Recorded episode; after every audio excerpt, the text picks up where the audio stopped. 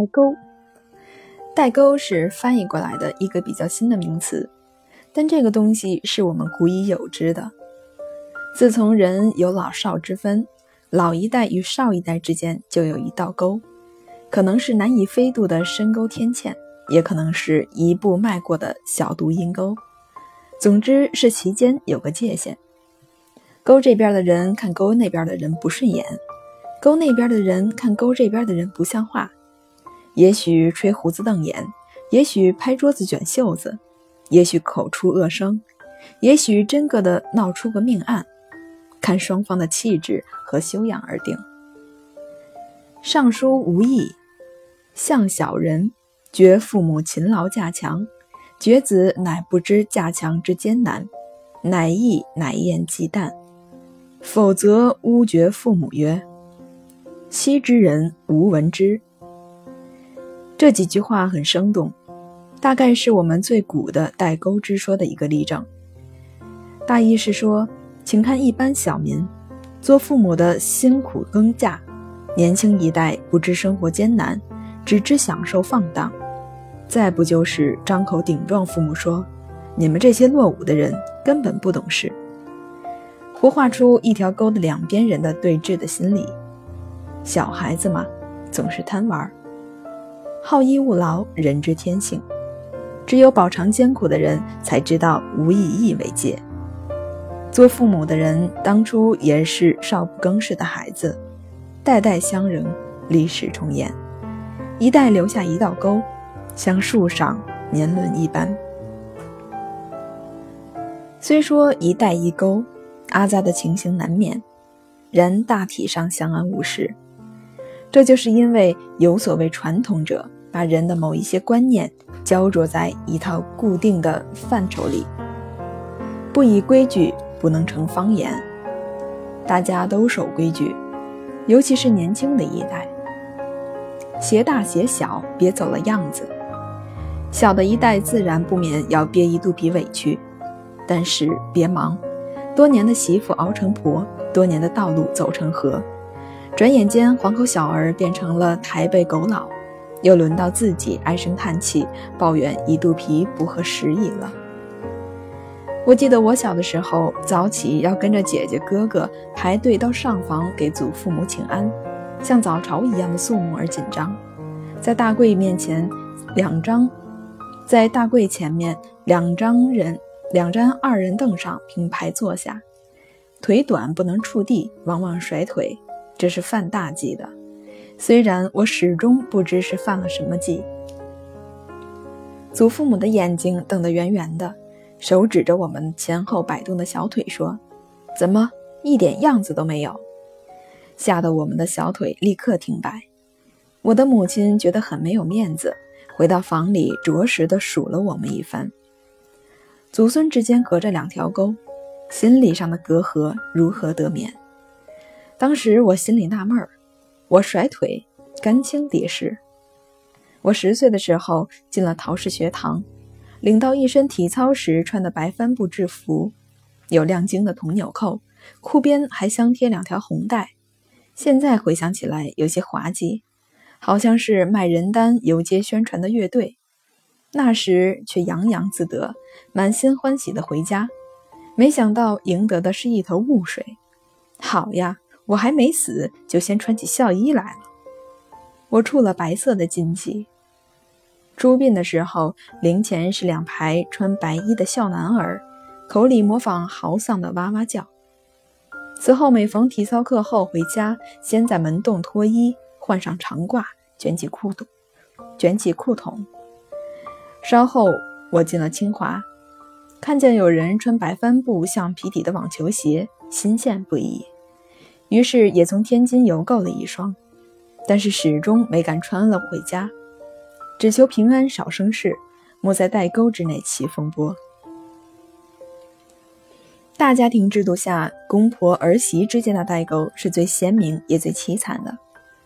儿子自外归来，不能一头扎进闺房，那样做不但公婆瞪眼，所有的人都要竖起眉毛。他一定要先到上房请安，说说笑笑，好一大阵。然后公婆开恩发话：“你回屋里歇歇去吧。”儿子奉旨回到捆围，媳妇不能随后跟进，还要在公婆面前周旋一下，然后公婆再度开恩，你也去吧，媳妇才能走，慢慢的走。如果媳妇正在院里洗洗衣服，儿子过去帮一下忙，到后院井里用柳罐汲取一两桶水，送过去备用，结果也会招致一顿长辈的唾骂。你走开，这不是你做的事。我记得半个多世纪以前，有一对大家庭中的小夫妻，十分的恩爱，夫抱病死，妻觉得在那样的家庭中了无生趣，竟服毒以殉。并殓后追悼之日，政府编政府颁赠匾额曰：“同管杨芬。”女家致送的白布横批曰：“看我门楣。”我们可以听得见代沟的冤魂哭泣，虽然代沟另一边的人还在逞强。以上说的是六七十年前的事，代沟中有小风波，但没有大泛滥。张公义九代同居。靠了一百多个忍字，其实九代之间就有八条沟，沟下有沟，一代立一代。那一百多个忍字还不是一面倒，多半由下一面，多半由下面一代承担。古有名训：“能忍自安。”五四运动是那一大变局，新一代的人要反了，不再忍了，有人要整理国故。管他什么三坟五典、八营九所，都要揪出来重新交付审判。礼教被控吃人，孔家店遭受捣毁的威胁，世世代代留下来的沟要彻底翻腾一下。这下子可把旧一代的人吓坏了。有人提倡读经，有人竭力卫道，但是不是远水不救近火，便是只手难免狂澜。代沟总崩溃。新一代的人如脱缰之马，一直旁出斜翼，奔放驰骤到如今；旧一代的人则按照自然法则，一批一批的凋谢，填入时代的沟壑。代沟虽然永久存在，不过其现象可能随时变化。人生的麻烦是千绪万端，要言之，不外财色两项。关于钱财，年长的一辈多少有一点吝啬的倾向。吝啬并不一定全是缺点。